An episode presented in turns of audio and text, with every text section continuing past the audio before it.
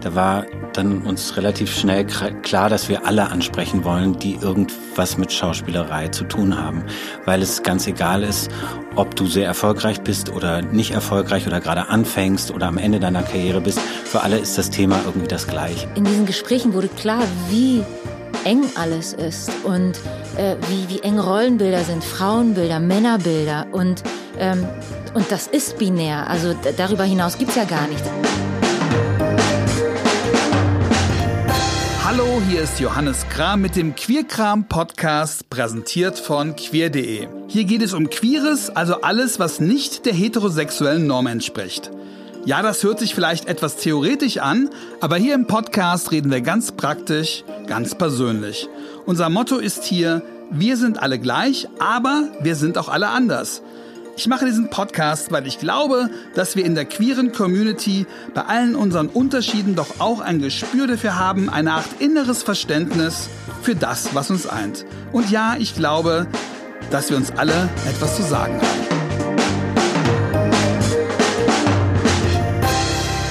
Wir hatten hier im Podcast oft Menschen zu Gast, die queere Geschichte geschrieben haben und uns davon erzählt haben, wie das damals war. In der heutigen Folge ist es anders. Ja, es geht auch um, wie ich finde, deutsche queere Geschichte, aber eine, die gerade jetzt passiert. Wir reden über Act Out, die große Massen-Coming-Out-Aktion. 185 lesbische, schwule, bisexuelle, trans- und nicht-binäre Schauspielerinnen haben sich vor drei Wochen im Magazin der Süddeutschen Zeitung geoutet und ein Manifest veröffentlicht, in dem sie von ihrer Branche Akzeptanz und Anerkennung fordern und die Sichtbarkeit queerer Geschichten. Act Out ist ein großes Gemeinschaftswerk, in dem sich viele Menschen auf ganz verschiedene Arten einbringen. Es gibt also nicht jemand, der den Hut auf hat. Und trotzdem hätte es all das nicht gegeben, wenn nicht zwei Menschen am Anfang entschieden hätten, diese Welle zu beginnen und andere zu motivieren, dabei zu sein. Und diese beiden Initiatorinnen sind heute hier. Karin Hanschewski und Godhard Giese reden heute erstmalig öffentlich zu zweit darüber, wie das alles angefangen hat, aber auch darüber, wie sie ihr eigenes, aber auch das große gemeinsame Coming Out erlebt haben. Karin Hanschewski erhielt 2007 eine Nominierung für den First Steps Award, hat viel Theater gemacht und in vielen Serien und Filmen mitgespielt.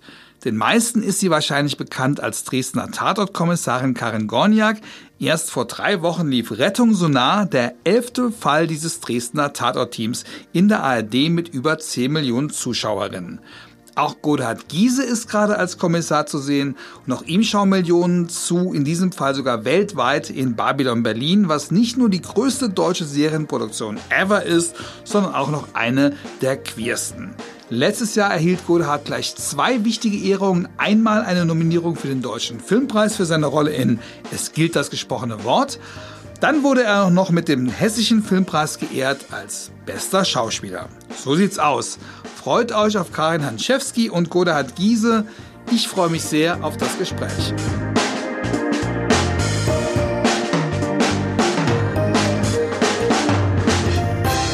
Hallo, schön, dass ihr da seid. Hallo. Wir freuen uns. Hallo. Karin, du hast gesagt in diesem Interview in das, im Süddeutschen Zeitung Magazin über die Zeit vor deinem Coming Out, dieses Verstecken macht mich klein. Wie viel bist du gewachsen in den letzten drei Wochen? Also drei Wochen sind natürlich eine, eine kurze Zeit, um äh, ein Wachstum, glaube ich, voll zu begreifen. Aber also mir ging es tatsächlich fünf Tage, bevor das äh, rauskam. Plötzlich äh, hat es mich ganz schön zerlegt. Und ging es ziemlich schlecht. Und als das dann endlich am 4. um 18.30 Uhr rauskam online und dann am 5. die Zeitung und dann die ganzen äh, Reaktionen kamen, ab da an ging es mir ehrlich gesagt äh, ziemlich, ziemlich gut. Und ich habe da auch irgendwie eine enorme Kraft gespürt und eine Befreiung. Ich habe mit Godehard, also wir sind ja, wir sind, wir sind ja das eigentliche Ehepaar.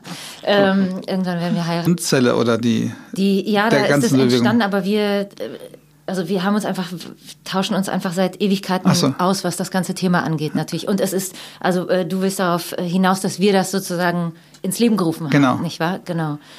Und auch jetzt ist es noch so, weil das alles mit uns beiden irgendwie angefangen hat. Und wir haben schon viele Filme miteinander gemacht und äh, sprechen natürlich auch über private Dinge und ähm, auch mit vielen anderen aus der Gruppe. Aber trotzdem ist das natürlich irgendwie, fühlt sich das noch am vertrautesten an. Und bedeutet das sehr viel, was da passiert ist, die letzten drei Wochen. Und für mich bedeutet die Begegnung mit diesen Menschen, mit denen wir das jetzt gerade wirklich äh, in die Welt bringen und die ganze Zeit diesen Diskurs führen, ähm, diese Auseinandersetzung. Ich habe das Gefühl, ich bin enorm gewachsen in den letzten anderthalb Jahren. Also die ganze, also wir haben bald sind es zwei Jahre, dass wir die erste Idee hatten, dass wir das machen wollen.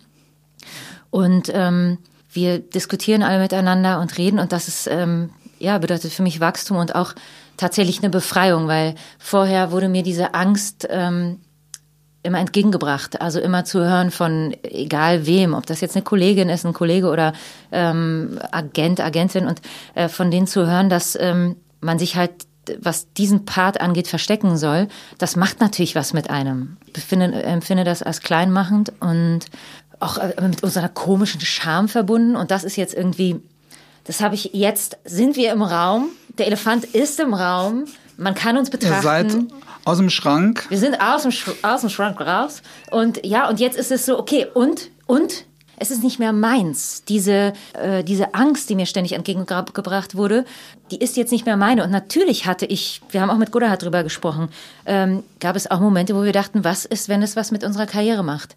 Was da, reden wir, da reden wir gleich noch drüber. Ganz genau. kurz die Frage vorher. Du sagst, fünf Tage vorher hattest du äh, ein komisches Gefühl oder hast du Angst? Wovor? Also ich glaube, was da passiert ist, ist natürlich meine, und äh, das ist zu intim, aber ich habe natürlich, jede Person hat eine eigene Geschichte damit. Und meine persönliche Geschichte, die natürlich auch mit ähm, vielen Verletzungen zusammenhängt, mit der eigenen internalisierten Homophobie. Ähm, und ich glaube, die hat sich fünf Tage vorher kam das nochmal richtig raus. Also auch was das bedeutet, diese Reise, die wir da gegangen sind und dass das jetzt rauskommt. Das hat sich wirklich körperlich Bahn gebrochen. Ähm, also mich hat es wirklich zerlegt. Ich lag im Bett und habe äh, geheult. das ist einfach sehr intim. Und ähm, und natürlich auch Ängste. Was ich habe, es gab Nächte, da bin ich plötzlich aufgewacht und dachte, warum machst du das alles? Es geht doch so. Ich arbeite doch so. Ich kann doch einfach so weitermachen. Ich habe den Tatort, ich habe, ich krieg auch andere Angebote, ähm, aber ich habe gemerkt, dass mich das, dass da etwas gibt, womit ich rumlaufe, was mich nicht, ja, was. Ich habe keinen Bock, irgendetwas äh, zu verstecken. Und ich weiß nicht warum. Warum sollte ich das verstecken? Und das, was viele, wir haben so viele tolle Reaktionen von Menschen bekommen, die uns so dankbar sind, weil ähm, ich weiß, wie es mir auch geht oder anderen. Man sucht nach Vorbildern. Ich möchte, dass wir zeigen, dass niemand sich verstecken muss. Und äh, wenn, wenn ich weiterhin sozusagen in the closet bleibe, das habe ich schon im Interview gesagt und das meine ich wirklich zu 100 Prozent so, dann trage ich zu einer Welt bei, in der ich nicht leben will. Und diesen Schritt zu tun, mich der Angst zu stellen, auch nicht zu wissen, was für Reaktionen kommen, ähm, das, ich positioniere mich sehr deutlich, in, in, in welcher Welt ich leben will. Und das gibt mir einfach ein so geiles Gefühl, das äh, ist, habe mich selten so so so gut und auch tatsächlich so sexy gefühlt wie zur Zeit. So sexy? Out sein macht sexy. Ich, ich muss dir sagen, ja. Also, was, was daran macht sexy? Ähm, ich habe ich hab mit einer Freundin drüber gesprochen, weil dieses Ding, äh, sich zu verstecken. Ne? Also ich wusste, dass Leute in der Branche wussten, also bestimmte Leute wussten, dass ich eine Freundin habe. Ähm, das heißt, ich habe ich habe, glaube ich, immer wieder versucht, einfach, okay, alle wissen, ich habe eine Freundin, ich bin nicht hetero, dann muss ich halt irgendwie aber trotzdem das äh, Heteronormative so gut performen, dass ich weiterhin für die irgendwie sichtbar bin als Frau, sichtbar bin als Sexobjekt, sichtbar bin als äh, eine, also eine Schauspielerin, die irgendwie verschiedene tolle Sachen spielen kann. Und ähm, dessen habe ich mich jetzt entledigt. Und also ich meine, ich glaube, das braucht man gar nicht weiter zu erklären, sondern also wenn jemand zu sich steht, entschuldige mal, also eine Haltung hat, das ist, also was gibt's denn Sexieres als das, die eigene Stimme zu finden und diese eigene Stimme auch hörbar werden zu lassen. Gut, das sind ja ganz verschiedene Ebenen, was Karin gerade beschreibt, ne? auch an, an Ängsten oder an Gefühlen, sowohl das persönlich als auch ne, die Karriere.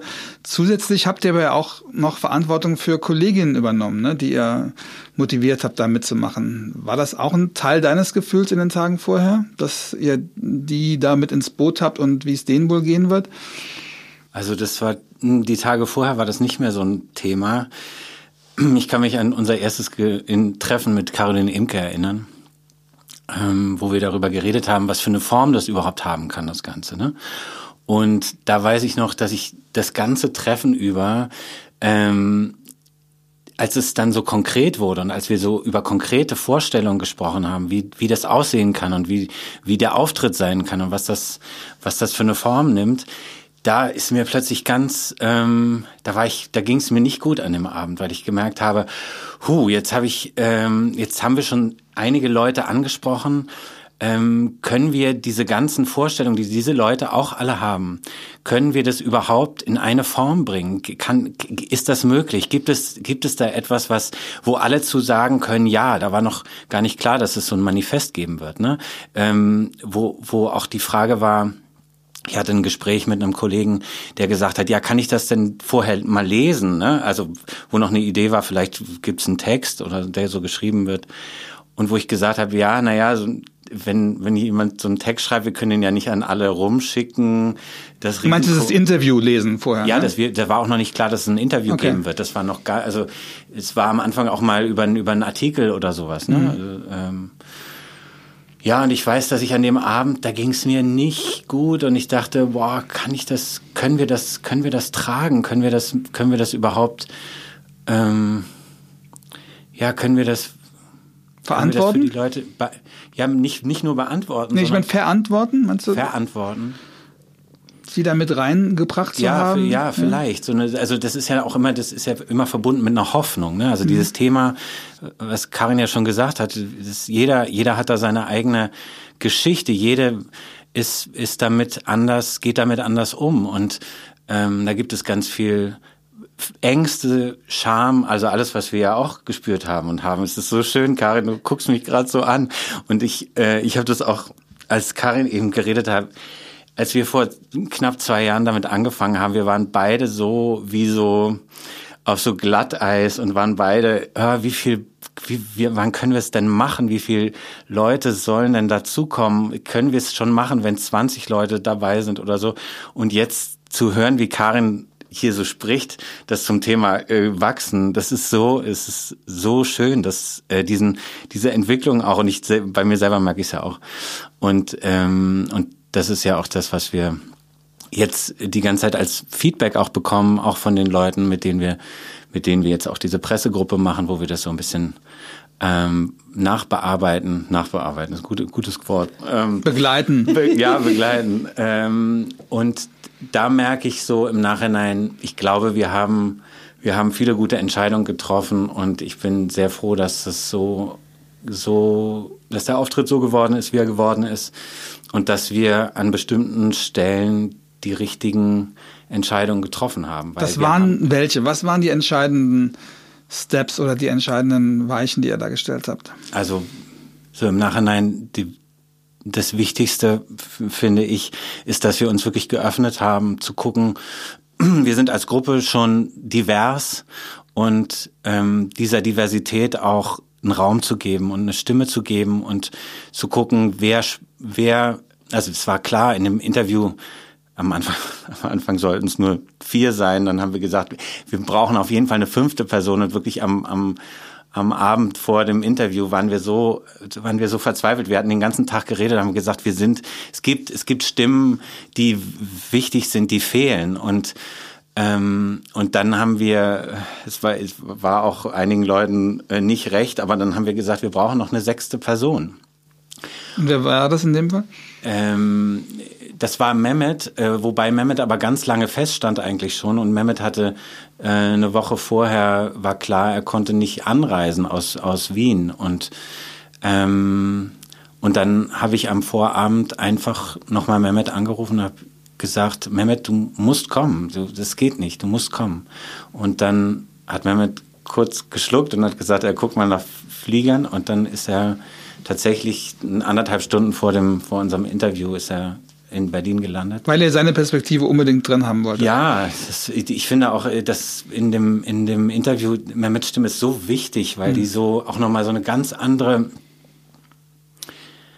eben eben diesen, diese, dieser Gedanke der Intersektionalität, der ist, der ist uns auch so klar geworden in der Vorbereitung, wie wichtig das ist und wie und was für ein was für dass das eigentlich die Richtung ist, in die man gehen, in, in, oder in die wir gehen wollen. Das ist, das, wie gesagt, wir sind als Gruppe schon so divers, wo es um Geschlecht, Geschlechtsidentität geht, aber dann auf der anderen Seite um, um sexuelle, ja, das Wort, was man da immer, Orientierung stimmt nicht. Äh, Identität?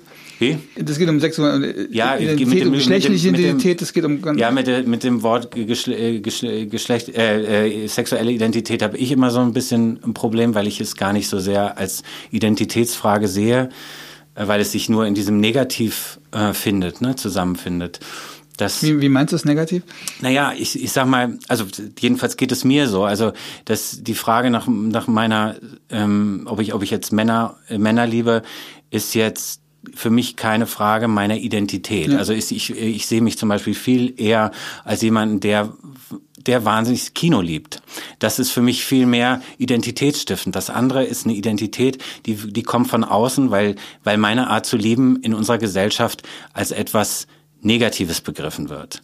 Und, ähm, und diese, diese Zuschreibung meiner, meiner Art zu lieben, äh, macht es für mich zu einer Identitätsfrage. Das ist aber eine, das ist aber eine, eine Sache, die von außen an mich herangetragen wird.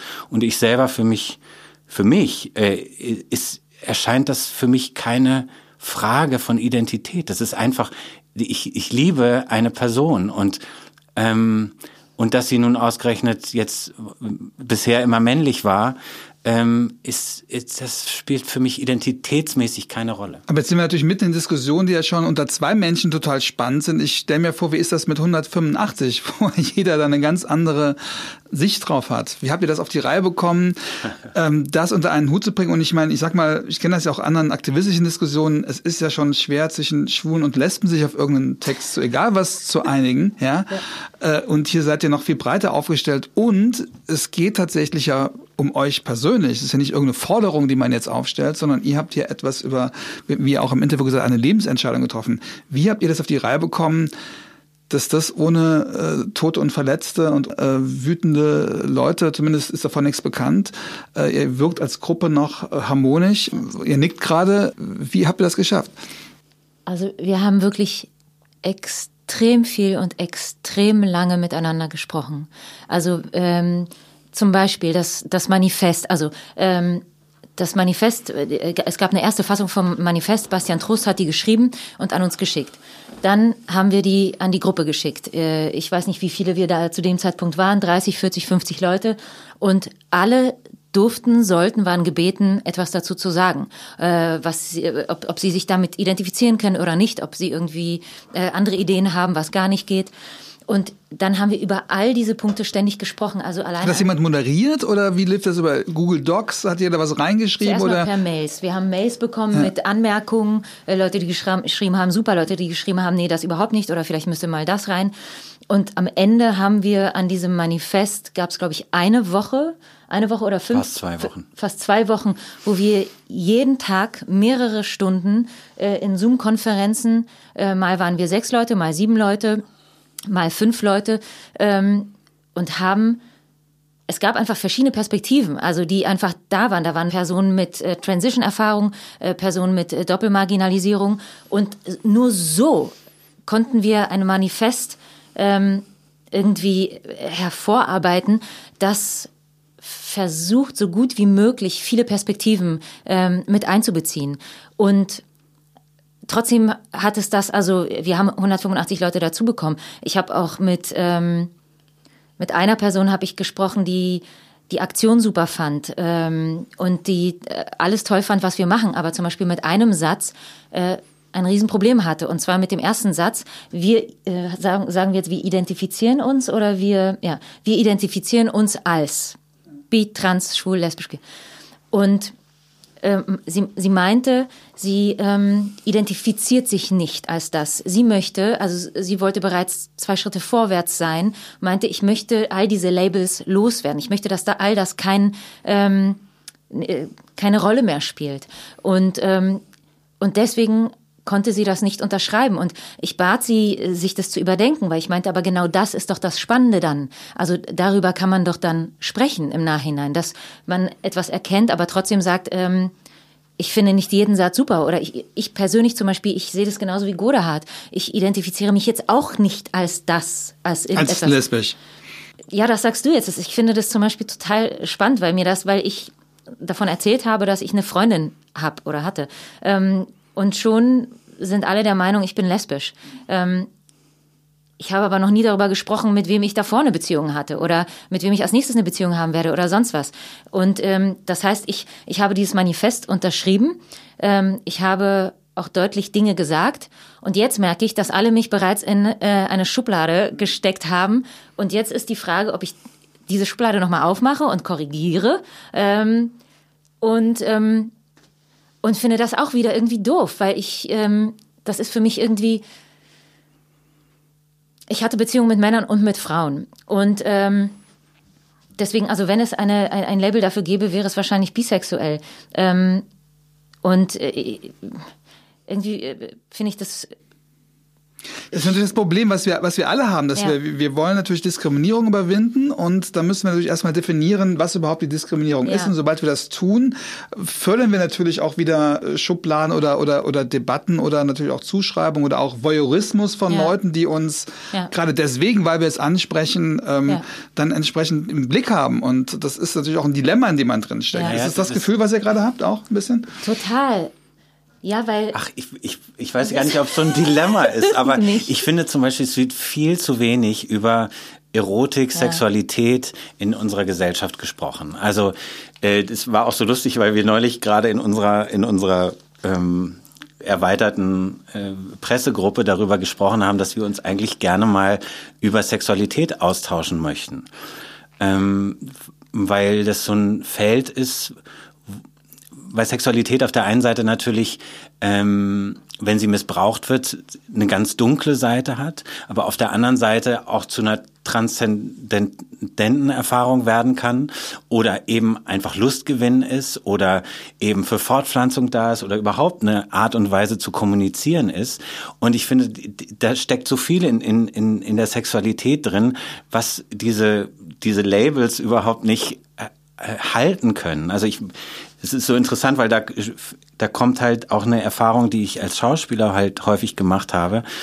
Es gibt, ähm, ich habe so eine gibt gibt eine eine Technik, äh, nee, das ist keine Technik, das ist ein Training. Meißner Training heißt das. Das ist eine ein Training, wo du sehr immer bei dem Partner bist oder der Partnerin, mit der du gerade spielst. Also das ist ein Schauspiel. Das ist ein Schauspieltraining. Okay. Und es geht vor allen Dingen darum, nicht so sehr bei dir selber zu sein, sondern bei dem bei dem oder bei der Partnerin, mit der du spielst. Partnerin. Und, ähm, und dabei ist mir so häufig aufgefallen oder es ist mir auch passiert, dass ich mit ähm, mit Männern, mit Frauen, mit Non-Binären habe ich nicht gespielt, in, in dieser Gruppe jedenfalls nicht, ähm, du hast bestimmte Energien an dem Tag, die sind auch immer unterschiedlich. Also mal hast du mit der einen Person an dem einen Tag eine wahnsinnig aggressive Energie und am nächsten Tag plötzlich kommst du in so eine, in, ja, in so Liebes, in so Liebes-Vibes rein. Und da habe ich einfach festgestellt, dass, dass du, dass die Erotik einfach, das, das hängt von so konkreten Sachen ab. Also das hängt mit der Haut zusammen, das hängt mit der Stimme zusammen, das hängt mit, den, mit dem Geruch zusammen. Und das ist total individuell. Und das kann mir bei einer Frau genauso äh, lustvoll bereiten, wie ich bei einem Mann das lustvoll finden kann oder, oder eben nicht. Ähm, und das hat erstmal mit, mit, mit der, mit dem, mit der, mit der Geschlecht, mit dem Geschlecht des, der, der oder desjenigen gar nichts zu tun, sondern das ist ganz, das ist ganz konkret. Das hat ganz konkrete Auswirkungen. Ich glaube, dass wir in unserem das ist ein Satz, den ich in einem, oder eine Geschichte, die ich auch in einem, in einem Interview erzähle. Oder um Zärt, über Zärtlichkeit sprichst, ne? wo du sagst, dass ja. Männer dürfen fast nie Zärtlichkeit zeigen in den Rollen, wo du das auch kritisierst. Es ist genau. auch ein Teil der Diskussion zu sagen, man will ja nicht nur über seine eigene Identität oder wie man es immer nennt reden, sondern man will auch überhaupt darüber reden, wie man den Beruf überhaupt äh, definiert oder wie man, wie man in dem Beruf mit, mit Rollenerwartungen oder überhaupt mit Erwartungen umgehen möchte. Ja, aber es gibt auch ganz viele, also die, die, den Teil, auf den ich da ähm, eben gerade hinaus wollte, ist, dass mein Vater mal zu mir gesagt hat, ähm, er hätte noch nie ein erotisches, äh, einen erotischen Gedanken oder ein erotisches Gefühl einem Mann gegenüber gehabt. Aber es könne sein, dass es damit zusammenhängt, dass er sich diesen Gedanken nicht erlaubt.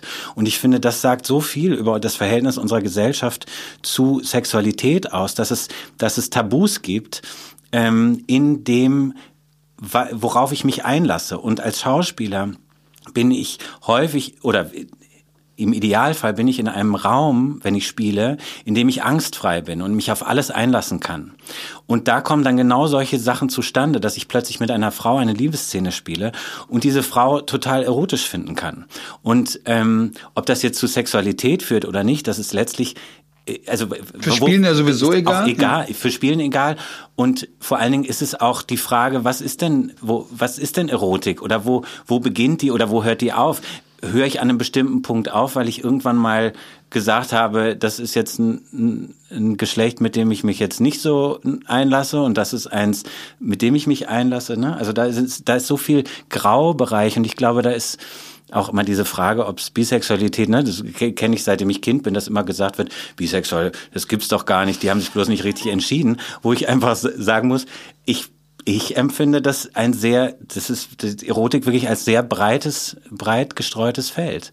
Und ähm, und finde das ähm, absolut aufregend, den konkreten Menschen vor mir zu haben und mit dem Erfahrung zu. Aber ihr hattet bestimmt auch Leute in der Gruppe, wo es anders war, ne? die gesagt haben, ich bin, ich bin eindeutig schwul, eindeutig lesbisch und ja, möchte das, das auch nicht ja verhandeln auch, müssen oder so. Ja? Klar, äh, wir hatten ja auch ganz viele unterschiedliche Altersstufen, da merkst du dann mhm. auch schon, dass die Diskurse anders werden. Ne? Also Je älter, umso mehr Schubladen, kann man das so sagen? Das weiß ich nicht. So genau habe ich. Also Schubladen in Anführungszeichen. So genau haben wir ja nicht mit jedem, wir haben ja nicht mit jedem total intensiv geredet, ne? Also. Ich weiß nicht, ob das was mit dem Alter zu tun hat. Ich glaube, ich habe auch das, das Gefühl, dass Leute in unserem Alter, ne, oder also, dass die äh, total. Jetzt müsst ihr sagen, wie, wie, alt ihr circa seid oder was, äh, oder zumindest euer Wikipedia-Alter, genau. egal ob das stimmt hier. Ich bin zwischen 35 und 39 Jahre alt. Euer Spielalter, genau. Ähm, nein, aber ich glaube, dass für viele das sehr, sehr klar ist. Also, äh, dass äh, ihre sex sexuelle Orientierung sehr, sehr klar ist oder sexuelle Identität sehr klar ist. Für mich persönlich ist sie eben halt überhaupt nicht klar. Und äh, frage mich auch so, deswegen ist das für mich, glaube ich, so ein Problem mit diesem, was bist du, äh, so weil ich bisher äh, ich habe mich in meinem Leben bisher selbst sehr stark überrascht. Ähm, und ich hatte meine erste Freundin mit 27. Und es kann auch sein, vielleicht werde ich nur noch Freundinnen haben. Und dann werde ich irgendwie in zehn Jahren werde ich wissen, okay, nee, ich bin scheinbar doch lesbisch. Ähm, ähm, und dann können wir darüber nochmal sprechen, aber ähm, ja, was, was auch, also zurück zu dem, äh, ähm, was, worüber wir gesprochen haben, also Leute reinzubekommen und irgendwie ähm, diese Gemeinsamkeit, dass wir uns nicht die Köpfe einschlagen. Ähm, und auch wer mitgemacht hat und wer nicht mitgemacht hat, weil es haben ja auch Leute aufgrund der Intersektionalität zum Beispiel gesagt, dass sie nicht mitmachen, weil sie haben schon ein Problem aufgrund ihrer äh, Hautfarbe werden sie schon diskriminiert und haben kaum was zu spielen. Ähm, wenn sie jetzt noch rauskommen und sagen, sie sind äh, schwul, dann gibt es eigentlich gar nichts mehr, was sie spielen können. Ähm, und das ist sehr verständlich. Also äh, es ist natürlich furchtbar, weil das zeigt einfach, wo wir sind heute in der Gesellschaft und ähm, und da sind wir einfach noch nicht so weit. Ähm, wenn die Leute nicht, also diesen Schritt gerne gehen wollten, mit uns aber nicht konnten, weil sie dann äh, befürchten, dass einfach gar nichts mehr geht und dass sie den Beruf wechseln müssen. Ich glaube auch einer der Gründe, warum es relativ gut funktioniert hat, wir haben, als wir angefangen haben, darüber nachzudenken, wen wir denn alles ansprechen, da war dann uns relativ schnell klar, dass wir alle ansprechen wollen, die irgendwas mit Schauspielerei zu tun haben, weil es ganz egal ist, ob du sehr erfolgreich bist oder nicht erfolgreich oder gerade anfängst oder am Ende deiner Karriere bist, für alle ist das Thema irgendwie das gleiche. Und dann haben wir uns darüber verständigt, wie man eigentlich mit, mit der Situation umgeht, wenn Leute nicht mitmachen wollen. Und da haben wir gesagt, wir wollen eigentlich auch da offen bleiben, weil, weil das ist genau der Punkt. Ähm, die Gesellschaft stößt erstmal diese Leute uns alle ja aus. Und wir wollten das nicht ähm, wiederholen. Wir wollten sagen, Sie, ihr habt trotzdem bei uns einen Platz. Und ich glaube, letztlich, also was für mich zum Beispiel ein total ähm, wichtiger Gedanke in dieser ganzen Diskussion ist, ist der Gedanke an Privilegien. Ähm, und ich glaube, das Bewusstsein darüber, selber zu sagen, ich habe in bestimmten Punkten genieße ich Privilegien. Und auch ich als, ähm, als schwuler Mann, der heterosexuell oder heteronormativ gelesen werden kann von einem Publikum, ist innerhalb der Schauspielerei auch ein Privileg, weil es gibt wahnsinnig viele äh, Figuren für heterosexuelle Väter. Das heißt, ich komme erstmal für relativ viele Rollen in, in, in, in Betracht. Und ich glaube, das, das war ein, ein wichtiger Punkt, auch in, dem, in unserem Zusammenspiel ist es auch immer noch, ähm, zu, zu sehen, dass zum Beispiel non-binär, also Schauspieler mit non-binärem Hintergrund, für die ist das ganz, ganz schwierig, weil es gibt keine Rollen. Es, es, hat neulich, Jules Elting hat es, glaube ich, gesagt, es, Jules hat noch nie im, im Fernsehen eine non-binäre Figur gesehen und ich kann mich auch nicht dran erinnern. Das heißt, da ist schon die Besetzung schon, das ist auch schon wieder viel, viel schwieriger. Und ähm, ich finde diesen, diesen Gedanken daran zu sagen, ähm, ein Bewusstsein dafür zu zu haben, wie, auf was für Privilegien man eigentlich ähm, sich, sich setzen kann und zu sagen, wir wollen es für alle äh, zugänglich machen. Wir wollen für alle Möglichkeiten äh, ähm, zugänglich machen. Ich glaube, das ist ein ganz wichtiger Punkt. Bei, ist das ein, eine Überlegung, die ihr erst entwickelt habt, als ihr euch damit beschäftigt habt, oder habt, war das von Anfang an so? Also war, war das auch so ein Lernprozess zu sagen, okay, weil wir das machen wollen, wollen wir das und das mit berücksichtigen, weil wir auch darauf angesprochen werden oder weil wir auch neue Menschen treffen, mit denen wir vorher so nicht in Kontakt waren? Also für mich war es ein großer Lernprozess, weil das ist ja das ähm, leider das Verrückte an Privilegien und ähm, dass man äh, wenn man sie genießt, dann ähm, sieht man gar nicht, dass es sie gibt. Ähm, und für mich wurde es wirklich tatsächlich in der Auseinandersetzung ähm, und auch im, also in dem Interview, was wir geführt haben in der SZ, also die Sachen, die Tüke Royal sagte und auch die Sachen, die Mehmet Ateshi sagte, ähm, die waren für mich ähm, sehr erschütternd und teilweise schockierend und auch schockierend, dass ich überhaupt keine Ahnung hatte, womit ähm, andere umgehen müssen. Also wenn, wenn einem Tüke erst einmal äh, auf der Schauspielschule gesagt wird, äh, nee, du bist irgendwie zu lesbisch, du bist nicht weiblich genug oder sonst was, äh, später gesagt wird, äh, wenn du deine Transition machst, dann ähm, als Transmann, da gibt sowieso gar keinen äh, Raum für dich. Im Fernsehen, im Film, im Fernsehen, äh, im Theater. Also wo, wenn denn nicht dort? Wo, wenn nicht dort? Also und das ähm, in diesen Gesprächen wurde klar, wie eng alles ist und äh, wie, wie eng Rollenbilder sind, Frauenbilder, Männerbilder und ähm, und das ist binär, also darüber hinaus gibt's ja gar nichts. Aber auch die Frauenbilder, also ich meine, wie sehen denn alle Schauspielerinnen aus? Ne? Also wenn man sich durch die Karteien durchguckt, es gibt ein bestimmtes Schönheitsbild, also das empfinde ich extrem so, wie man es auszusehen hat, wenn man den Love Interest spielen will, also wenn man eine Hauptrolle spielen will. Hast du die fünf Zeilen gelesen, die auf deiner ähm, ARD-Tatortbeschreibung stehen?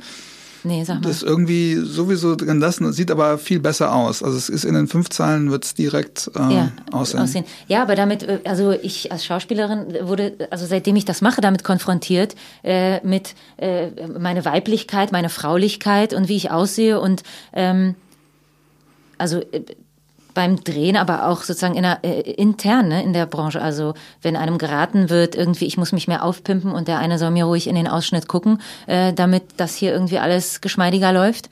Ähm, also wirklich. Ähm, Ihr habt jetzt wirklich ein, was ganz Besonderes geschaffen mit dieser, mit diesem Prozess und mit diesem Ergebnis und mit, mit diesen Menschen.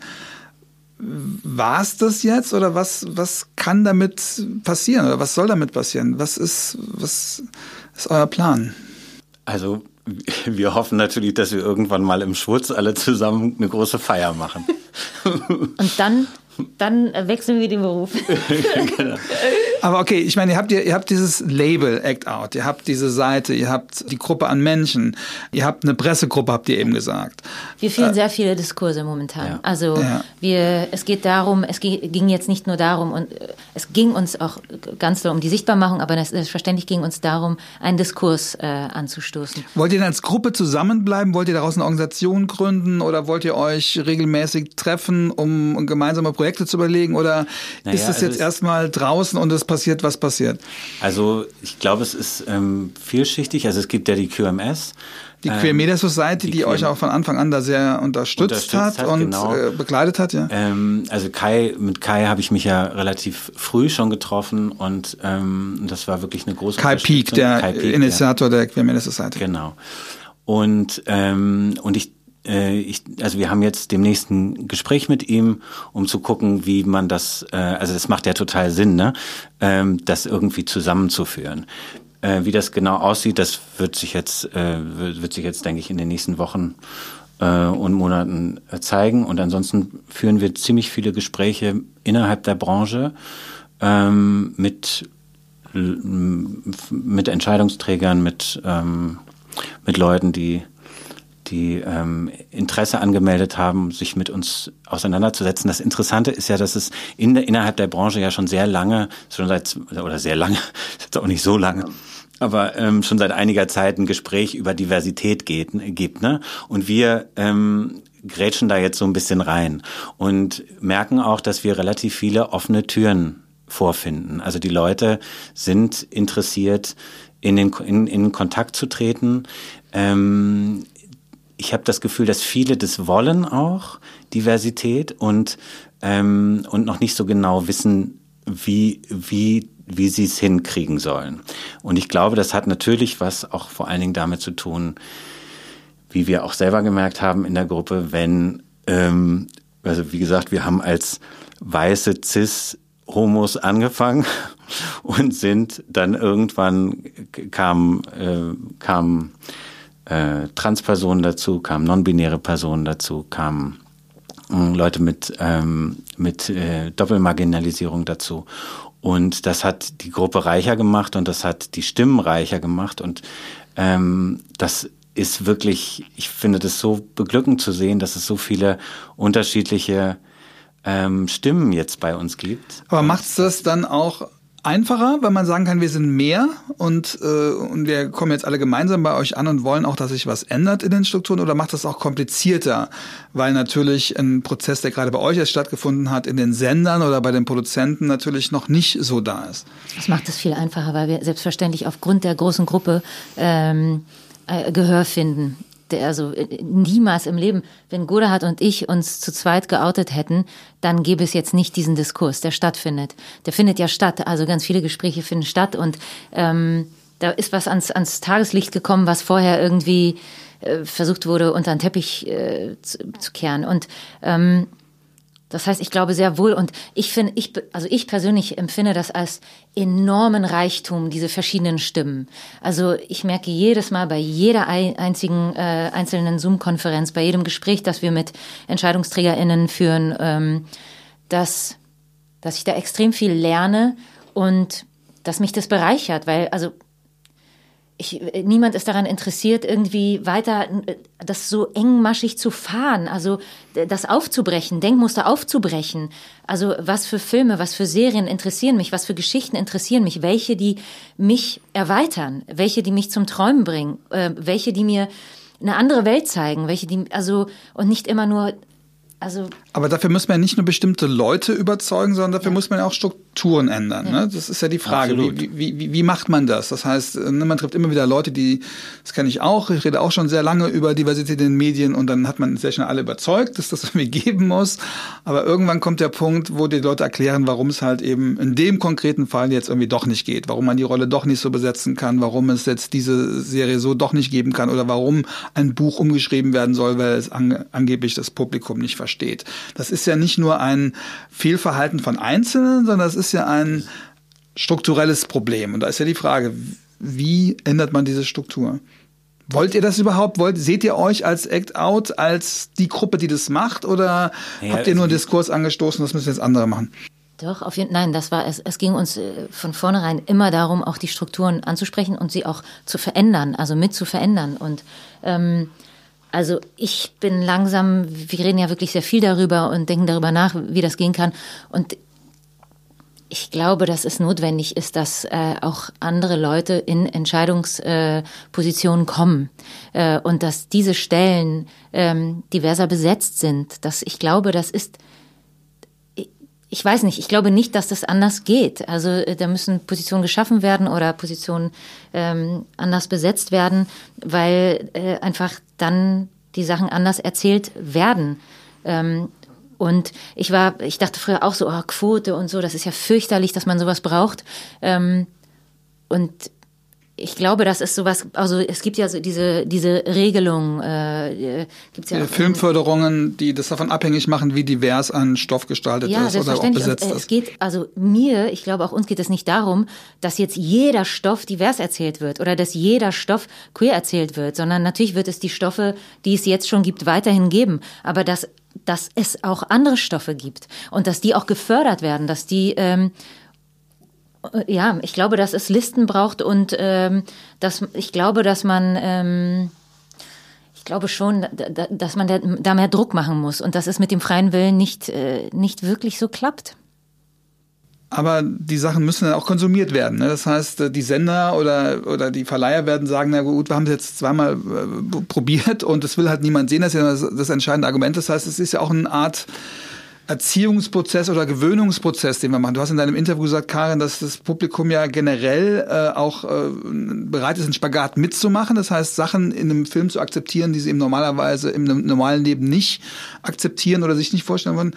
Da frage ich mich, ja, Spagat brauchst du nicht Dehnungsübungen. Also muss man dann nicht, weißt du, muss man nicht einfach auch im Programm die Leute auch ranführen. Spagat. Weißt Sonst wird's gefährlich. Du brauchst auf jeden Fall Dehnungsübungen, ja. bevor du den ersten Jetzt habe ich mal ein machst. schönes passendes Bild gefunden. Na, aber ja, du, du, weißt, was ich meine. Also das heißt, ähm, es geht ja nicht nur darum, jetzt irgendwelche Stoffe zu produzieren, damit es was Diverses gibt. Nein, das guckt da niemand, sondern wie kann man dem Publikum tatsächlich aber es, aber das Johannes, vermitteln? Die Frage ist ja, geht es um das Publikum? Geht es wirklich um das Publikum, das ja bereits andere Stoffe konsumiert? Es gibt andere Stoffe äh, aus den USA, es gibt äh, aus Großbritannien, es gibt Stoffe auf Netflix und Amazon und sonst wer, die, die schon ganz andere Geschichten erzählen als wir hier und die werden konsumiert.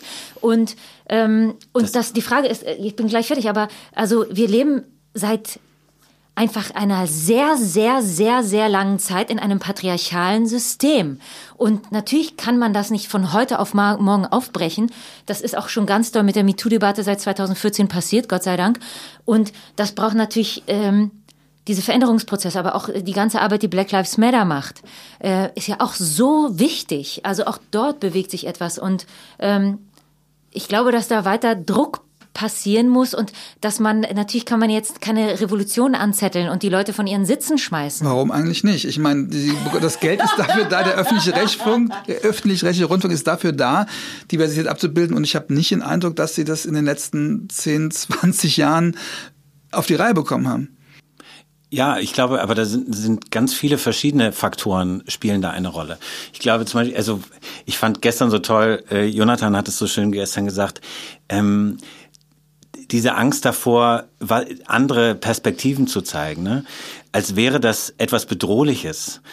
Aber in Wirklichkeit ist es doch so, dass, dass man gerade, wenn, wenn, wenn, wir, wenn wir Filme gucken oder, so, wir, oder Bücher lesen, wir wollen doch andere Welten gezeigt bekommen. Wir wollen doch andere Perspektiven sehen. Wir wollen doch in andere Leben und andere Möglichkeiten hineingucken. Und das fand ich, finde find ich so ein, finde ich so gut. Und ich meine, wir sehen ja, dass, dass die Öffentlichen seit Jahren immer weiter an Publikum verlieren. Und, und das liegt natürlich ganz klar daran. Also ich habe ich hab gerade drei Drehbücher auf dem Tisch und in allen diesen drei Drehbüchern geht es um äh, Familien. Und zwar Vater, Mutter, zwei Kinder. Und wie viele Freunde und Freundinnen ich habe ich allein in meinem Freundeskreis, die alleinerziehend sind ähm, die, die, die neue Partner haben, die ja. neuen Partner haben, etc. etc. Also da wird sowieso nur so ein ähm, und und dann darf noch eine schwule oder lesbische Figur noch so am Rand mit der Bruder. Der Bruder oder genau. Oder der lustige, der lustige Freund. Ja, aber das ist zum Beispiel auch interessant mit dem Bruder, was du gerade ansprichst. Ne? Ich glaube, das Bewusstsein darüber, dass dieses Stigma natürlich nicht nur für diese sieben bis acht Prozent wichtig ist, und entscheidend ist, sondern es ist für die für die Eltern, die ein, die sich Sorgen machen um ihr Kind, die, äh, dass das Kind in der, in der Gesellschaft irgendwie seinen Platz findet. Das sind die Großeltern, das sind die Geschwister, das sind Onkel, Tanten, Freunde etc. etc. Inzwischen ja auch viele Kinder. Ähm, und ich, diese, dieses Bewusstsein, dass dieses Stigma eben nicht nur für diese, für diese kleine Gruppe ähm, ganz entscheidend ist, sondern wirklich, da hängen so viele Leute dran. Man ist ja nicht in, in, einem, in, einem, in einem Raum alleine. Und ich finde, das wird noch zu wenig, dieses Bewusstsein ist auch im, im Film und Fernsehen viel zu wenig, dass das, ein, dass das ein Netz ist, dass das nicht eine Person ist, die, die Genau, dass wir keine Identitätspolitik, was ein negatives Wort ist, dass wir jetzt nicht nur uns da sehen wollen, sondern dass es tatsächlich äh, die Gesellschaft äh, darstellen soll und dass ja. es einfach um Realitäten ich mein, geht. Allein wenn du die Eltern schon dazu zählst, bist du schon bei einem Viertel der Gesellschaft. Ja. ja man könnte heulen, wenn man allein an die ganzen Kinder denkt, die in Regenbogenfamilien aufwachsen ja. und nie, nie etwas entsprechendes sehen. ja. Ja, ich, ich glaube, wir, wir sind uns hier einig. Also wir müssen uns hier nicht überzeugen. Aber die Frage ist ja tatsächlich, wie bekommen wir das gelöst? Und ich äh, habe so ein bisschen die Angst, also ich teile eure ja euren Optimismus da nicht so ganz, wenn ihr sagt, wir, wir, wir, wir reden hier mit Leuten und die wollen mit uns sprechen und die wollen das irgendwie verändern, weil ich glaube, dass natürlich jemand jeder mit euch sprechen will. Das ist ja das Tolle. Ihr habt eine, einen Machtfaktor geschaffen. Keiner möchte sich mit so vielen populären Schauspielerinnen äh, an, anlegen, äh, außer die FAZ, sage ich jetzt mal. ähm, äh, ich glaube, äh, sie möchte das auch nicht mehr. weiß ich nicht. Aber nein, versteht ihr, was ich meine? Es, es geht ja nicht darum, dass man, man uns jetzt Recht gibt, sondern äh, ich frage mich ernsthaft, wo ist, wo ist der Teil in der Struktur, ja, wo wir das irgendwie tatsächlich so ändern können, dass, dass dieser Mut, es braucht ja irgendjemand, das ist ein Teufelskreis. Ne? Die Produzenten sagen, das geht nicht, weil der Sender will das nicht, der Sender sagt, ich will nicht, weil das Publikum will es nicht. Äh, das also Publikum ich glaube, das sagt, Publikum haben wir erstmal rausge, rausge also es ist relativ klar, dass das Publikum es will. Die ja. wollen, die wollen äh, andere Nein, die wollen, die Frage ist aber, die wollen es aber auch anders. Die wollen zumindest nicht so, wie es ihnen jetzt präsentiert wird. Ist, also es geht ja nicht nur darum, dass man jetzt irgendwo das Bestehende ein bisschen, bisschen umschreibt, sondern es geht darum, dass man das, das generell sehr viel diverser sieht wie du das auch gerade gesagt hast, dass, dass man andere Realitäten abbildet. Das hieße doch, dass man braucht eine große Drehbuchinitiative, man braucht ein großes Nachdenken darüber, welche Rollen, welche, welche Geschichten, welche Themen wollen wir überhaupt erzählen. Das ist eine viel grundsätzlichere Art, wie sich das ja, die deutschen Medien oder die deutsche Film- und Fernsehlandschaft aufstellen müsste. Das hat ja was mit Förderentscheidungen zu tun, das hat was mit Redaktionsentscheidungen zu tun. Das hatte vor allem äh, was mit Lust zu tun, ob ich das mit Lust betreibe oder nicht. Also ich glaube, das, diese Lust, die muss, glaube ich, die, die, die, die müssen, die, die muss gespürt werden, dass man das nicht als, ne, dieser, dieser immer wieder zitierte Auftrag, ne, dass man es nicht als Auftrag sieht, sondern wirklich als, da ist, da ist was zu holen. Und wir sind so einig, wenn es jetzt einen ganz, ganz tollen Film gäbe, der super erfolgreich das alles machen würde, was wir gerade fordern, dann würde es auch andere geben. Ne? Das, ist ja, das ist ja das Prinzip. Sobald die es Filme gibt es ja. Das ist ja nicht so, dass es die nicht gibt. Die gibt es vielleicht nicht in Deutschland, aber du hast internationale Vergleiche. So ein Film wie äh, Porträt einer jungen Frau in Flammen ist einfach, das ist einfach ein irrsinnig guter Film. Und und das hast du als Vorbild. Das ist doch, das ist doch nicht so schwer. Nein, die Frage ist, ob der deutsche Markt, ja, auch wenn wir sagen, denn der ist eigentlich schon offen, aber das, der, der Beweis ist ja noch nicht angetreten, dass der deutsche Markt mit deutschen Geschichten so etwas konsumieren würde. Ja, so, das ist die, ist die Frage. Wie kommen wir dahin? Oder ist das gar nicht die Frage? Doch, natürlich ist das die Frage, wie. Also, ich, dass ich, ich finde, was wolltest du sagen? Nee. Also äh, äh, ich ich ich, ich ich habe auch nicht die Lösung. Also für mich zuerst mal überhaupt äh, miteinander zu diskutieren und das einzufordern. Also das einzufordern, das also und das merkt man ja aufgrund dessen, dass die Leute wirklich sich die Zeit nehmen, mit uns zu sprechen. Und ähm, also ich bin mir sehr sicher, wir werden nicht mehr aufhören, das einzufordern, bis es stattfindet. Und ähm, also das im öffentlich-rechtlichen Fernsehen, dass da was schief läuft, das ist ja also darüber müssen wir nicht sprechen. Das äh, wissen wir, das wissen die ja auch. Die sehen ja auch, wie die Zuschauer den wegrennen und wie äh, andere Sachen konsumiert werden. Das heißt, die suchen, glaube ich, auch händeringend nach Lösungen, wie was verändert werden kann. Und dass bestimmte Leute ihre Position nicht aufgeben wollen, sondern sich festkrallen am Stuhl, ist natürlich auch klar. Ne? Also niemand gibt freiwillig den eigenen Stuhl ab. Ähm, und das ist eine Frage, wie, wie schaffen wir das? Wie schaffen wir das, dass wir Stühle aufteilen vielleicht, dass äh, äh, einfach andere, also ich glaube, dass äh, die Art und Weise, wie Geschichten äh, entwickelt werden in den USA, also ist ja eine ganz andere Art und Weise. Also Writers Rooms beispielsweise, wo es ja. diverse Teams gibt, die an Stoffen ja, arbeiten. Hier ja. wird äh, schreibt ein äh, Autor an einem Tatort äh, der andere Autor an einem anderen Tatort Buch. Manchmal sind die auch ziemlich offen, so dass man die, glaube ich, auch äh, an das eine Team geben könnte oder an das andere Team. Also ich meine, das ist so äh, unspezifisch und ich, ich, es verändert sich, sobald du da verschiedene Leute ransetzt. Und Entschuldigung, jetzt nicht vier weiße cis-hetero-Männer die alle ins gleiche Horn blasen, sondern äh, selbstverständlich irgendwie unterschiedliche Perspektiven an den Tisch holst, weil du weißt, dass das, da, das ist, muss der Ausgangspunkt sein. Ähm, also ich äh, äh, genauso, ich hätte, wir hätten doch jetzt auch nicht das SZ-Magazin machen können mit äh, mit sechs ähm, mit sechs weißen Frauen. Also äh, das, da, da müssen, ja, ich mich macht das so wütend alles. Dabei bist du doch eigentlich so glücklich und so sexy. Ah, okay, du willst mich ärgern. Ähm, Mann, Johannes, das, den kurzen Moment von Sexiness und Glücklichsein kannst du mir ja lassen. Ich finde, Wut kann, kann, kann durchaus was, äh, was Das finde ich allerdings auch. Ich, ich wollte ich Nein, natürlich macht es mich wütend, weil ähm, sozusagen das, weil, weil es eben nicht so leicht geht und weil es so eine lange Geschichte ist. Und äh, also ich meine, wir müssen dankbar sein all den Leuten, die bereits äh, das hier erkämpft haben, wo wir jetzt sind. Und das waren, das ist anstrengend und das macht zuerst mal keinen Spaß. Es macht auch den Leuten keinen Spaß, die sich jetzt mit uns auseinandersetzen müssen. Weil klar ist das geil, ich mache hier äh, irgendwie mein Ding und alles läuft fein, dann komme ich nach Hause und alles ist gut. Und ähm, jetzt wollen wir auch im Raum stattfinden. Und das ist erstmal anstrengend so. Und ich glaube aber, dass. Ähm, so wie es in anderen Ländern auch passiert ist, dass es eine Quote gibt. Äh, Frauenquote gab es vorher auch nicht. Es wurde gesagt, es gibt halt leider keine guten Regisseurinnen. Würden wir ja einstellen, aber die gibt es halt nicht. Das ist natürlich, das kann ich nicht mehr hören. Das ist Quatsch. Was ist das für ein Argument? Ähm, das heißt, im Zweifel wird es das brauchen. Habt ihr den Eindruck, dass die 185, dass die da neben, hinter bei euch sind, wenn es um diese Kämpfe jetzt in der Ebene geht? Also das heißt, wenn ihr jetzt die Gespräche führt oder haben die meisten gesagt, okay, ich gebe meine Unterschrift, ich habe mein Bild gegeben, aber macht ihr mal? Ich glaube, das ist, wird so und so sein. Ähm, was ganz klar ist, ist, dass natürlich jetzt 185 Leute da sind, die in ihrem Arbeitsumfeld ähm, gegebenenfalls was sagen können, die vorher nichts sagen konnten.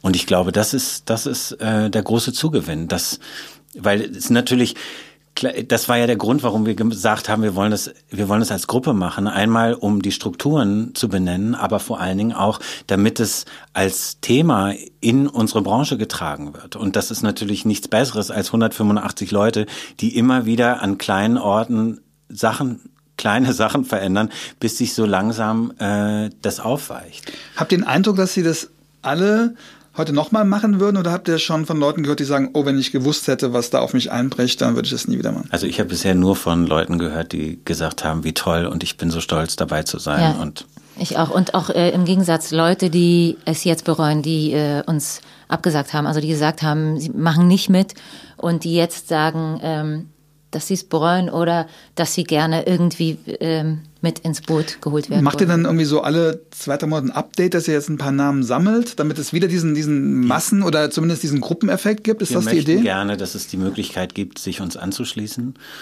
ähm, weil wir eben, das schreiben wir auch in dem in dem Manifest, wir wollen eigentlich, dass ähm, Coming Outs überflüssig gemacht werden und ähm, wir wollen vor allen Dingen eben ja auch diese Sicherheit der Gruppe bieten. Und ähm, ich glaube, dass, dass wir arbeiten da gerade noch dran, wie, wie man das genau machen kann, dass man sich dem anschließen kann. Aber ich denke, das wird auf äh, kurz oder lang wird das auf jeden Fall eine Möglichkeit sein. Glaubt ihr, dass man ohne diesen Druck, ohne diese Angst, dass man auch ein besserer Schauspieler, eine bessere Schauspielerin sein kann oder ist? Kann man jetzt sein Potenzial noch mehr ausspielen? Ich glaube, es ist immer ein Vorteil, wenn du ähm, angstfrei in eine Rolle reingehst, ist es immer ein Vorteil, wenn du dich selber ähm, betrachten kannst auf eine ehrliche Art und Weise, kannst du auch die Rolle, mit der du zu tun hast, ehrlicher angucken. Ich glaube, das ist, äh, das ist, ein, das ist ein Vorteil, ja.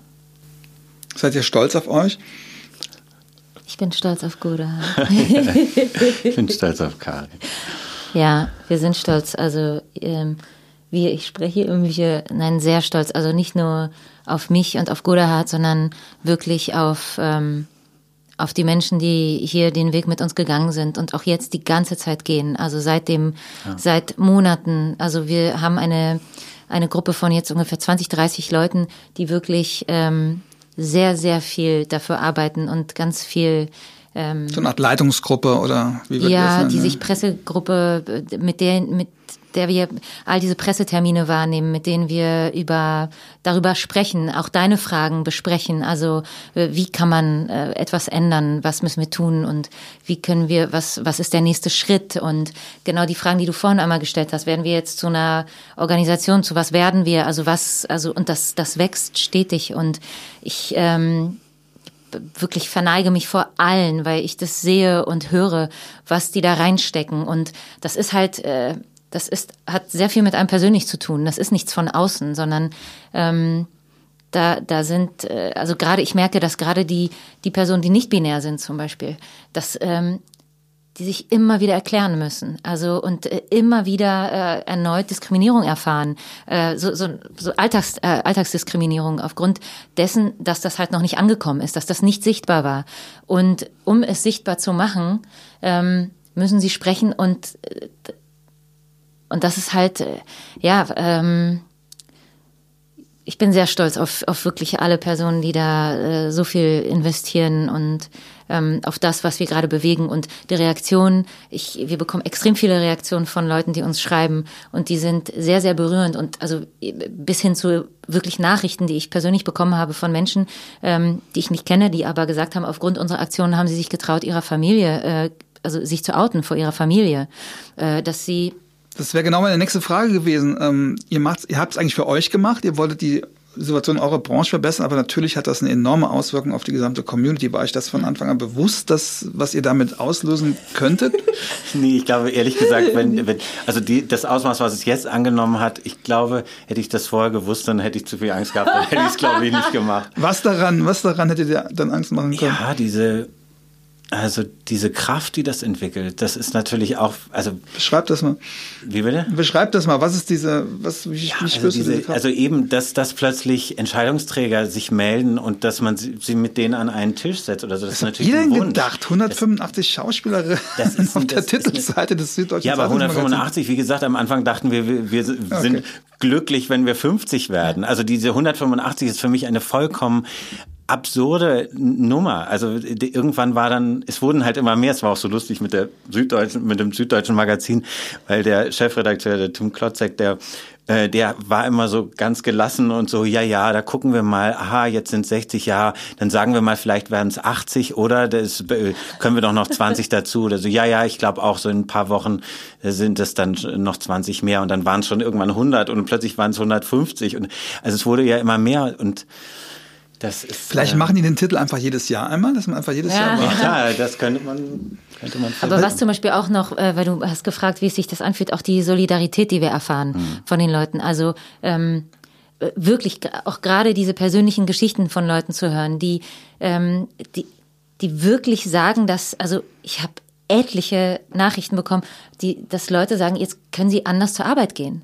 Und dass sie uns so dankbar sind für, dafür, dass wir diese, die, die, jetzt das ja, aber ich darf euch das verraten, die Community lässt euch jetzt nicht mehr los. Ne? Ihr seid natürlich, ihr habt jetzt was, was ganz besonders Tolles ja. auf die Beine gestellt und man will euch natürlich sehen. Man wird euch äh, auf Veranstaltungen einladen, man wird Statements von euch haben wollen. Ihr spielt jetzt auch eine Rolle, die weit über das hinausgeht, was ihr eigentlich vorhattet. Grenzt ihr euch da ab oder schmeißt ihr euch da rein oder wie geht ihr damit um? Also wir wollten das war, also ab, ab, apropos Abgrenzung, wir haben am Anfang gleich gesagt, wir wollen nicht als diese sechs, also in dem Interview, ne, es war irgendwie klar natürlich, die Leute, die da in dem Interview reden, ähm, da werden natürlich Anfragen kommen. Ähm, und wir haben relativ schnell gesagt, dass wir eben als Gruppe auftreten wollen und auch wirklich breit äh, auftreten. Also das ist wirklich eine, dass wir wirklich das Thema ins Zentrum stellen, dass wir sagen, das Thema ist ist der ist der Promi und und das und der Rest äh, tritt dahinter zurück oder ist ist ist es wirklich es geht wirklich immer ums Inhaltliche. Und ich fand es jetzt auch total schön zu sehen, dass wirklich ich habe dann ähm, Nachrichten gesehen, zum Beispiel aus aus Stuttgart gab es so eine so eine Zeitung oder in Braunschweig oder ich glaube in in Regensburg oder Ulm so, wo plötzlich die Zeitungen geschrieben haben, ja auch aus äh, Braunschweig so stolz, sind drei ne, genau, Leute dabei. Auch, ja, das ja, hat auch so was von Lokalpatriotismus. Auch wir haben einen von Act Out hier genau. bei uns. Ja, und das ist natürlich total irre und total schön, dass das plötzlich wie so eine, wir haben auch Gold gewonnen. Also, ja. ne, wir sind Papst. Also so, so, ja. so ein mhm. Ding hatte das. Und das ist, äh, das war echt beglückend, äh, diese Sachen zu sehen. Ich hoffe, dass die Community auch von euch lernt. Also mir hat das, mir hat das total beeindruckt und ich hätte das, äh, Karin und ich hatten uns vor einem halben Jahr darüber unterhalten. Ich habe das nicht geglaubt, dass das funktionieren könnte weil ich nicht dachte, dass man so viele Leute und, und so ein Dach bekommt. Meine Einschätzung war die, dass das Hauptproblem dieser Voyeurismus, diese Boulevardisierung war, was ja auch Ulrike Volkerts sagt in der, in, im SZ-Magazin. Und das Verblüffende finde ich, dass äh, man könnte ja meinen, je mehr Leute sich, ne, um, umso skandalöser, umso voyeuristischer wird drauf geguckt, aber das Gegenteil ist ja passiert. Das finde ich das Faszinierende. Wenn ihr euch jetzt alleine geoutet hätte, wäre das auf der Schlag, wäre das auf der Titelseite der Bildzeitung gewesen. Und so haben die das klein gefahren. Und das finde ich toll. Das habe ich nicht geglaubt. Muss ich ehrlich sagen, mein Respekt, dass ihr das so durchgezogen habt, weil im Nachhinein sagen natürlich immer alle, ja klar. Aber ich war auch einer von denen, die gesagt haben, hm, das bedurfte tatsächlich Mut, was ihr da gemacht habt. Und das bedurfte tatsächlich Leute, die auch integrieren können. Sonst hätte das nicht funktioniert. Das, glaube ich, muss mich auch mal bewusst werden, was für ein wertvolles Konstrukt ihr hier ja, geschaffen habt und dass man das auch, glaube ich, weiter schützen muss, damit das auch so bleibt, oder? Ich glaube, das Wichtige waren wirklich, was Karin vorhin auch schon gesagt hat, wirklich die persönlichen Gespräche mit den Leuten. Also das war total zu spüren, dass, dass natürlich viel Angst, viel Unsicherheit da ist und und bei Karin und mir ja auch, aber wir mussten immer so tun, als wären wir schon so voll im Saft und wäre alles klar, ganz klar. Äh, nee, natürlich haben wir auch haben wir auch unsere Ängste natürlich geteilt, aber auch immer das versucht klarzumachen, wie wichtig das ist und wie wichtig dieser Schritt ist und wie wichtig die Teilnahme auch daran ist. Ne? Und ähm, ich wollte nochmal auf das zu, zurückgehen, was ich vorhin gesagt habe, mit diesem, mit der Identität, ne, dass es eigentlich eine negative Identität ist, die dadurch entsteht, dass die Gesellschaft beschlossen hat, dass das nicht okay ist. Und ich glaube, dieses Bewusstsein ist so wichtig, dass man sich aufmacht für andere Gruppierungen, die die das ähnliche, die ein ähnliches Schicksal haben. Und dass es eben da nicht, eben gerade nicht um Identitätspolitik geht, sondern dass es geht darum zu begreifen, dass diese ganzen, diese, diese ganzen Sachen einfach, die, diese Leute ausgeschlossen werden für eine Sache, für die sie nichts können und dass man sich diesem, diesem Bewusstsein, dass man gemeinsam versucht, diese, ähm, diese Ausgrenzung einfach obsolet zu machen und einfach ähm, zu überwinden. Und ich glaube, deswegen ist es so wichtig, dass, dass, dass Diversität einfach viel weiter gedacht wird. Also dass es wirklich, dass es wirklich nicht um, weil wir hätten bei uns, weil wir hätten bei Homosexualität bleiben können, aber es ist, aber es ist nicht, es war nicht das, was wir wollten. Wir wollten es weiterfassen. Jetzt sind wir an dem Punkt, wo ich euch einen Bogen schlagen zu anderen Podcast-Folgen, wo ich euch frage, unser kleines Ritual. Gibt es eine Person, mit der ihr euch mal treffen würdet, von den Gästen, die hier schon mal waren? Und warum? Also ich habe ja schon gesagt, dass wir auch in der, innerhalb der Gruppe über Sexualität reden wollen und ähm, deswegen. Christina Marleen. Genau. Wäre. Warum? Ja, warum? Ich habe, ich habe. Christine Marlene, Sex, Sexarbeiterin. Das war die Weihnachtsfolge. Äh, für alle, die es noch nicht gehört haben, kann ich sehr empfehlen. Wo wir auch über das Nicht-Sex haben gesprochen haben. Also nicht nur über das Sex, sondern auch über das Nicht-Sex haben. Also ich finde das auch so spannend. Also das ist auch etwas, was, was nicht anerkannt ist. Irgendetwas von außen gemacht wird, was es für manche gar nicht ist, die es arbeiten. Und ich finde das super spannend. Also mit, wir kennen uns ja ein bisschen privat aber weil es so eine, einfach so eine, so eine ferne Re Arbeitsrealität ist von dem, was man selbst macht. Ich finde das, find das super spannend, dass ihr euch jetzt diesen Gast hättet jetzt ganz andere Leute getippt. Ich finde das super Wirklich? spannend. Dass, ja, ja. Wen hättest du getippt? Äh, weiß ich nicht. Irgendjemand, der weiter weg ist. Keine Ahnung, Ralf König oder so, weißt du? Oder gegen Ralf König hätte ich auch nichts. Nein, Letztlich ist es wahrscheinlich äh, total interessant, mit jedem zu reden. Ja, also, mir, mir geht es natürlich darum, damit will ich die Folgen ja ein bisschen, ein bisschen verknüpfen, weil jeder, jeder hier hat eine völlig andere Perspektive und, und ich versuche natürlich auch Gemeinsamkeiten rauszufinden. Und deswegen finde ich es mhm. sehr spannend, dass ihr jetzt gerade auf dem Punkt Sexualität am Schluss nochmal Ich fand es so interessant, weil bei dem, bei dem Podcast Ihr habt ja darüber gesprochen, dass es äh, Bestrebungen eben auch wieder gibt, das zu verbieten. Und ich finde, dass ähm, das, das äh, ist eine Möglichkeit. Das ist, eine, das ist einfach eine Möglichkeit für, für Bedürfnisse auch. Ja. Und das ist so ein starkes Bedürfnis, Sexualität. Und das ist auch ein, ein wichtiges Bedürfnis und, und, und wichtig auch, wie man dann damit umgeht. Jeder für sich selber ist natürlich unterschiedlich, ne? aber ich finde das schon, deswegen äh, interessiert mich das. Spannend. Ich finde das, ich das super. Also ich finde auch diesen Aspekt des, ähm, das, das ist ja vielleicht etwas, was uns äh, ein bisschen nah ist, anders nah als zu den anderen Personen, die einen Beruf ausüben, den eigenen Körper zu benutzen. Äh, also das eigene, also wirklich den, also das ist ja mein Körper und es gibt viele Arbeiten, äh, Professionen, Berufe, wo das, wo ich meinen Körper nicht wirklich doll benutze und das, äh, wie, wie auch und das auf eine Art und Weise sozusagen im sexuellen. Ich finde das ähm, super spannend. Auch die Frage, inwiefern kann man das trennen oder nicht trennen? Was macht das mit einem und ähm, ja, finde ich. Da reden wir dann nochmal in einer späteren Podcast-Folge drüber. Erstmal vielen, vielen Dank, dass ihr, dass ihr da wart, lieber, liebe Karin, lieber Godehard. Danke für das, was ihr für die Community gemacht habt und viel Kraft, das jetzt auch äh, weiterzuführen irgendwie. Vielen Dank, dass ihr zugehört habt. Falls ihr es noch nicht gemacht habt, bitte abonniert diesen Podcast und ja, bleibt uns treu. Bis ganz bald. Dankeschön. Danke euch beiden. Dankeschön.